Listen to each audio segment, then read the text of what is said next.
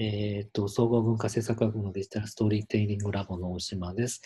えー皆さん家にいることが多くて、あの、どんな暇つぶしをしてるんだろうというのを語るポッドキャストがあると面白いかと思って、えーポッドキャストを作ってみました。えっ、と、今日は、あとお二人、自己紹介お願いします。デジタルストーリーテリングラボ OB で学生の池原です。このポッドキャストでは、With コロナの今からアフターコロナの世界を見据えて、新しいコミュニケーションの場所を作っていく試みができたらなと思っています。デジタルストーリーテリングラボの宮田です。今日は大島先生にお誘いいただいて、えーお邪魔しています。で、あの、み皆さんにどんな暇つぶしをしてるかっていうのを伺いたいんですけど、あの、皆さん本当に家にいます？自分は家にいますよ。み宮田先生もちゃんと毎日ご在宅ですか？お仕事？リモートワークですよ。おなるほど。さすが。で、あの、聞聞いていい暇つぶしを、人に言っても大丈夫な暇つぶしをあの教えていただきたいんですけど、えっ、と、大島はですね、あの、あれですね、ネットフリックスで、韓国ドラマなんですけど、あの、キングダム、あの、流行ってるキングダムじゃなくて、韓国ドラマのキングダムっていうのがあるんですけど、これがね、あの、いいんですよ。あの、ちょっと下手に喋ってネタバレしそうなので、どこまで喋っていいのかわかんないんですけど、あの、結構、あれとあれを組み合わせるとこんな新しい話がみたいな、わかります？ど どういうことですか？全然わかんないよね。えー、どうしたらいい？のあ、じゃあちょっとそっちは置いといて、あの、ご興味のある方ははい。調べてください。あのキ、ンキングダムで調べればいいんですか？キングダム。で、キングダムで、あの、流行ってる方があるじゃないですか、日本で。あっちじゃ、キングダムですから。今あの、ダム韓流。あ、すごい。七皇帝じゃない方のキングダムがあるってことですよね。そうです、そうです。あの、結構、おどろおどろしくて、怖い。けど面白い。というのが一つと、えっと、じゃあ、ちょっともうちょっと気軽に喋れる方がですね、あの、あ、これ、ネットフリックスじゃないや、Hulu なんですけど、はいはい。ななんで私はこんないっぱいストリーミング系を契約してるか。えっ、と、Hulu でですね、あの、ボルトキャッチファイヤーっていうのが、ドラマがあって、えっ、と、これあの、パソコン創世期の、だから70年、80年代のあの話のパソコン業界話なんですよ。で、あのすごい、今シーズン4かな？あの、なんですけど、えっと、毎回シーズン1ではその新しいパソコンを作ろうみたいな、あの、テキサスインストゥルメントをスピンアウトしたエンジニアがみたいな、あの、話いに、いですね。IBM の営業の人が加わって、その IBM の営業の出身の人っていうのがちょっと、あの、スティーブ・ジョブズ風な役作りをしていて、なんかもうめちゃくちゃすごいことを言って新しいパソコン作れみたいな話をするのがね、なかなか楽しいんですよ。天才的プログラマーとか集めちゃって。っていう、あの、すいません、宮田先生って、あの、その世代、覚えておられます？え、同じサスインストゥルメントの世代ではないと思いますけど。えっとね、僕僕とかはもう、あの、あれですから、あの、MSX とか、そういう、MS、ああ、お若い。そうね。あの、あれです。えっと、PC8001 とか、8801とかは、あれですけど、小学校の頃とか、本当には PC8001 マーク2とか、なんかあ、ー。6000、6000、子供用、自分用になんかあの、いいとこの子はなんかちょっとそういう、うんうん。そうそう、PC ちょっとこう、そうそう、PC8000 番台じゃなくて6000番台のとか、うんパピコンってなんかね。そうそうそうそえー、その頃のパソコンってのはグラフィック UI なんですか？う、違います。あ、コマンドでやってたんですか？コマンドです。そうそうそう。ピュー、ピュータとか。懐かしすぎる。わかわかんないですね。すいません。あの、えっと、インターネット老人会じゃなくて、もっとなんか、老人会で、インターネットすらない老人が。インターネットすらないパソコン通信もなかったかもしれない。うん。あ、パソコン通信はありましたかね。で、そういう時代の話で、で、シーズン1はそれで、なんかこう、新しいパソコンを作ろう、いや、IBM 互換にした方が売れるみたいな、あの、議論をしていて、で結局、ああ、すごい。IBM PC を互換を売ることになるんですけど、同じコムデックスの発表会で Mac が発表されるみたいな、おお。これがね、いいんですよ。で、シーズンごとになんかいろんな業界、あのいろんなあのエポックメイキングなテクノロジーを扱っていくんですけど、あの必ずこの人たちの会社は失敗する方向を選んじゃうのね。そこがまたなんか味わい深い。うんシーズン4はね、検索エンジンなんですよ。で、あの、アルゴリズムでやるよりも人手であの情報をディレクトリ作った方がいいっていう Yahoo 型？うんうん。をこの主人公たちの会社が選んで、で、今なんかだんだん負けつついくみたい、負けつつあるみたいなところで、あの、もう涙ちょちょぎれながら見ているという、というわけでおすすめです。え、これは、これはフィフィクションなんですか？これ一応フィクションですね。あの時代背景だけはあの本物で、でそこにうんあの架空の会社が、うーん、なるほど、なるほど。なオルタナワールドみたいな感じの、あのホルタナっていうドラマなので、見てみまあ、逆に、あれですよね、自分、あの、成功していく他の企業を覗けるみたいなそうそうそうそう感じですよね。そうそうそうそう。そうです、そうです。えー、あの私はそんな感じなんですけど、皆さんいかがですか？えーでもなんかその、あ、ごめんなさい。ちょっとだけ引っ張ると、あの、そのなんか敗敗者の側の歴史というか、はいはいはい。ね、その、ちょっとその、なんか、選択肢が2つとか3つとかあるけど、なんか、なぜか消えゆく技術だったりとか、将来性のない方向性を選んでしまうみたいな、それは面白いですね、そういう視点で描かれるっていうのは。なんかあのもうシーズン4で完結ほあのアメリカでは終了してるらしいんですけどもなんかそれの取り上げた評論があってあのこのドラマは、あのそのテクノロジーのドラマなんだけど同時に失敗っていうもののドラマだというようなことを言ってなんかねすごい味味わい深いというかいいよ。いいです、うんちょっと見てみたくなりました。でしょ？でしょ？そうですね。いや池原さん。ツール契約してないですけどね。わかんないけど。じゃあ池原さんは？なえーと、ちょっとコンピューターネタが続いちゃうんですけども、私からは、えーと、まずネットフリックスの、えー天才の頭の中、ビル・ゲイツを解読するっていうタイトルがありまして、あの、ネットフリックスがビル・ゲイツにインタビューをして、あの、まず最初、ビル・ゲイツがマイクロソフトで成功するまでと、えっ、と、あとは今のビル・ゲイツの、えっ、と、財団の方で、えーポリオ撲滅とかの活動に取り組んでいるビル・ゲイツについてのドキュメンタリーっていうものが、あの、すごいビル・ゲイツへの単独のインタビューを、がたくさんある、織り交ぜながら、えー、ビル・ゲイツの活動とか、マイクロソフトについての解説がされるっていう番組で、あのーすごい今ビル・ゲイツが何やってるんだろうだとか、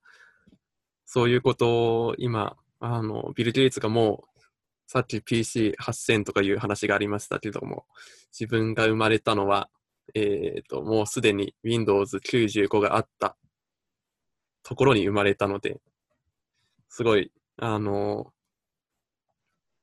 なんですかね、学びやすい、学びやすいというか、勉強に、あの、普通に見て楽しみながら勉強ができるようなタイトルかなというところですね。これすごい面白いですよね。はい、宮田先生見たことありますか？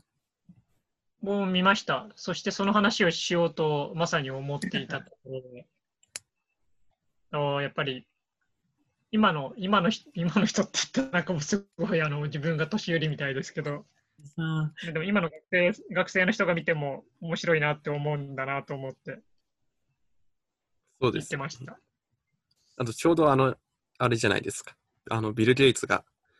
あの、新型コロナのワクチンのために、そうね。えっ、と、うん工場を7個作ってみたいなそうですねニュースあ。りましたよね。えっ、と、新型コロナワクチンを、今まだ臨床試験が、あの、をしている最中なんですけども、そのために、えーとその候補になっているワクチン7個分の工場をもうすぐに作っちゃって、量産体制をどれか1個でも当たればっていうようにしたというニュースがあったので、なんかそれの背景とか、それで、もともとビル・ゲイツがそのポリオと戦ってきたとか、そういいうようなこともわかるんじゃないかなという感じですよね。でも時間を金でお金で買うっていう、そういう発想ですよね。なんか、そうですよね。あの、まあでもなんか経済が、あの、の不振が続くと、財団自体の財産も下がるからみたいな話も見たような気はしましたね。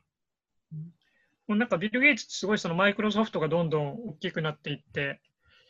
いろんなね、あの、まあなんだ、あの、Windows とか Office だけじゃなくて、いろいろな事業をやるようになっていって、その中でもなんかその、なんていうか、進化論的アプローチっていうのかな、えーその、もうその会社の中で、こう、競合するような、こう、事業というか、部署とか、なんかプロジェクトをいくつも走らせて、無駄になるっていうことが分かっていても、まあ、その中で一つでも、二つでも、ヒットするも、ヒットするというか、芽が出るものがあればいいよみたいな感じで、こう、社内で戦わせる的な、なんかそういう、あの、すごい今、あのざっくり言っちゃいましたけど、でもそういうようなことをこう、やってきていたという感じがあるので、なんかそういうところはなんかこう、一貫しているところはあるのかなというふうに思ったり、うん、なかなかそういう発想ってね、なんかないですよ。ないっていうか、出てこないですよね。普段生活してても。まあなかなかリソースがないっていうのもありますよね。ビル・ゲイツ、すごいのはわかるんだけど、なんか私が中学生の頃は、なんか、もうちょっと年上のお兄さんぐらいの イメージだったんですけどね。ああ、ネット老人会じゃった。なんかビル・ゲイツのあのドラマを見てて、あのいくつか多分、あの、へーって思うポイントが人それぞれにあると思うんですけど、うんなんか一つ、なんかやっぱりその、ビル・ゲイツのその奥さん、メリンメリンダ・ゲイツさんっていうんですっけ、はいはい。なんか彼女が結構あの話してるんですよね、なんか。それがすごく印象的というか、うんでやっぱなんかその、メリンダと会って、で、その生活するようになって、なんか、なんか彼女の影響とかもすごい受けて、ね、財団も2人の名前でやってますけど、すごいいい、その人生に、ビル・ゲイツの人生にすごいいい影響があったんじゃないのかなっていうようなのが、なんかこう、じわっと伝わってくるような、はいはいなんか。それすごく、その、まあ、人間ドラマの面で、テクノロジーとかそういうことともちょっと違うのかもしれないんですけど、それなんかすごい面白かったですね。社内結婚ね、なんか、なんかそうでしたよね。そうそうすごい、あの、ビルの方からすごいアプローチしたみたいな話とか、リア充。そうそうそうそう。でも、でもすごいいい理解者だし、なんか、お互いリスペクトしていてみたいな、ああすごいいいなというふうに感じますね。あとなんかその、若い頃にすごい親友なんかなくなくしてるんですよね、なんか。そうでしたっけ？そうそう、なんかそういうエピソードありましたよね、なんか。そうでしたっけ？うん、だからその、まあ、今回のその新型コロナウイルスのその関連してのコメントの中で、ビル・ゲイツが、その、まあ、経済が、ね、このロックダウンとかいろいろあって、すごい経済がすごく、まあ、ダメになっ、まあ、仮に本当にダメになったとしても、まあ、経済はなんかそこから立ち直ることができる可能性があるけど、でも人命っていうか人の命は失ったらやもうそこから戻すことはできないんだみたいなコメントをどっかでしていて、でその時に僕なんかその彼の親友が亡くなっちゃった時のこのドラマのなんかシーンとかをちょっと思い出して、なんかすごいやっぱお重みがあるなというか、うんうん、そう本当に大切な人を亡くしてる人のなんか言葉なんだなと思って聞いたりとか、うん、えでもとにかくすごいなんか本いっぱい読んでるじゃないですか、そのビル・ゲイツがあの、はいはいはい。毎年あの、なんだっけ、なんて読書ウィークみたいなのを決めて、ね、あの、でその年にてですよね。そうそうそうそう、こもって本を読む。でこの本は良かったみたいなのを勧めると、それがベストセラーになるみたいな。うんうんでもあれ、すごい読んでるし、読み方が、読み方が半端ないですよね。なんか、本当に読み込む読み込むっていうか。だから、なんだろう、あの、さっきあの、ね、まあインターネット、やれインターネットだとかデジタルだとか、あの、ま、でもまあ我々も今、ポッドキャストだってやってるんですけど、だなんかその別にいわゆるそのなんだろうな小小説を読むとかそういうなんだろうノスタルジックな読書を何かあのそういったものをなんか推奨するっていう方向性とはちょっと違うんだけどその実用っていうかね専門書みたいなのをその本っていう形式ですごく読み込むことによってなんかこう生み出されるなんか知クのあり方リエイティビティみたいなもの。まあ、クリエイティビティだったりとか、ね、なんかその、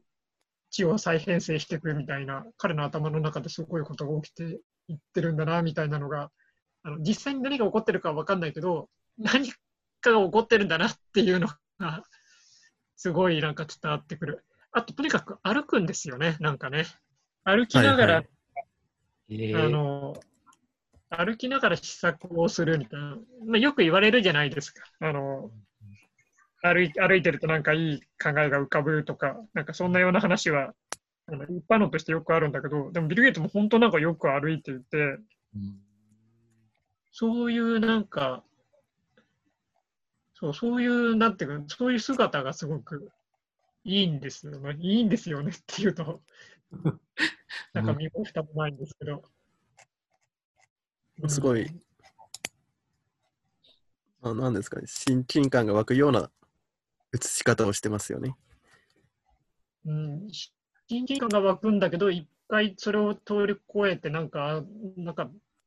すごい違うんだな、みたいな 風にも感じるし、はいはい。すごいね、なんか、うん、そうそうそう。だからそのメリンダの話とか聞くと、あ、なんかこの人もすごい人間なんだな、みたいな。あの、親との葛藤みたいなのとかね、なんか母親とのあの、こう、まあ、あの、なんていうか、すごいお母さんのことを尊敬してるんだけど、でも、ちょっとやっぱりなんか、うまくいってない時期もあったりみたいなこととか、少し人間臭い話もね、うまく引き出して、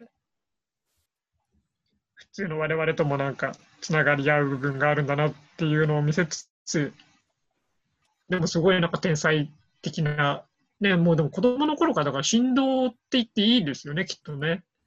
あの、高校、小学校か中学校かなんかの時間割を、ね、なんかこう、うまく再編成するためのアルゴリズムをなんか、一人で考えたみたいな話とか、あの、そうですよね。あの、すごい、その中学校か高校の時のアルゴリズムを作ったエピ,、エピソードが印象に残ってますね。ね、残りますよね、あの話もね。うん。そう。で、最後、とにかく、あの、あそうそう、あの、まあ、感染症とかの話もそうなんだけど、トイレ、トイレを作ってるじゃないですか。はいはいはいはい。何ですか、これ。あの、なんでしたっけ？ポリオでしたっけ？最後。そうそうそう、なんかあの予防するために清潔な環境が必要で、で、よくよく調べ、よくよくってこともないけど、現地を調べてみたら、なんかトイレがない。ね、だからなんかトイレを作るんだみたいな。で電源がなくても、汲み取りとかもあのしなくても、その場でなんかその、堆肥ができたりとか、なんならあの水分は水に、飲める水がそこからできるみたいな、そういうトイレを開発するんですよね。なんかすごい、えあのいろんなところでこんなのできないみたいなことを言われるんだけど、いろんなところになんか話を持って行ったりとか、コンペみたいなのをやったりとかして。だそうですそういう、うん、そうそうそう。それもすごいし、なんかあとそのプロジェクトがうまくいいかないときにもっとなんか予算をかければうまくいくのかみたいなやりとりとかもあるじゃないですか。あれもすごいですよね、なんか。金額ちょっと適当だけど、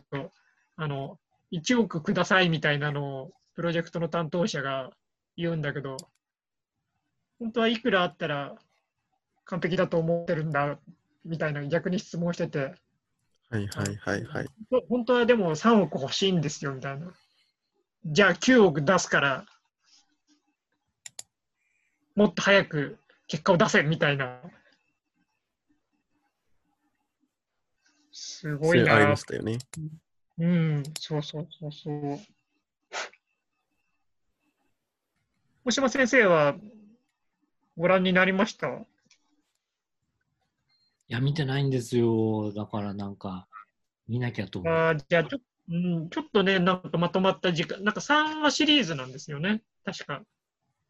そうですそうです。でこれ1話が1時間くらい。1時間ぐらいだけど、1時間ぐらいだけど、結構すごい密度が濃いので、うなんかもう1時間ばっちり集中してみたいっていう感じですけどね。で、で最最後なんかビル・ゲイツ来賛みたいなことでもないし、そういうその、なんだろう、あの、財団の活動とかも、なんかいろんな困難がいっぱいあって、結局なんかこれで本当に うまくいくのかどうかっていうのが分かんなくて、分かんないけどでも挑戦し続けるビル・ゲイツみたいな。で、こっからなんか今のその、アメリカのね、あの、現状とかの話に、むっちゃダイレクトにつながってますよね、今ね。なんか今話してていろいろ思い出しましたけど。うんなるほど、なるほど。そうですよね。あのあの、テテッドでビル・ゲイツがあの、5年前にウイルスがパンデミックを起こすんじゃないかみたいな話。をしていたっていうので、なんですかね、その、そのビル・ゲイツのネットフリックスの番組を見てた、見てると、すごい、ああの、さっき言った、すごい勉強量、読書量からこれが出てきたんだなっていうのが思いましたね。うん。うんそうそう。だからなんかその予言、予言的なことではなくて、あの、ちゃんと、なんていうのかな、その、もうなんかあの、SF、SF の、なんか、小説家の人とかが言って言っていた、なんか未来はなんかあの、均等に訪れてる、なんかもう未来はすでにここにあるんだけど、でもそれは均等にこう配分されてるわけじゃないみたいな、なんかそういう名言みたいなやつがあるんですけど、だ別になんかその僕らが知らないだけでちゃんといろんなところをリサーチして頭に入れていくと、知っている人は知っているっていうか、まあ、まあ、予測可能みたいな起。こったっていうか、そうそうそうそうそうそう。そういうことでもああったんだなってね。で、それに対しても本当に資材を投じて対策をしてたけど、でもやっぱりこうなってしまったみたいな。いやーなんか、深い、深いっていうか、人生、人生ですね、なんかね、本当。そうですね。調べたらウィリアム・ギブスンですね。ああ、そうそうそうそう、ウィリアム・ギブソンね。うん。ギブソンか。そうそうそう。ニューロマンサーですよ。あっち、あ合ってたっけ？あそうです。ニューロマンサーとかカウントゼロとかね。そうそうそうそう。あんまり自分 SF とか見ないんですよね。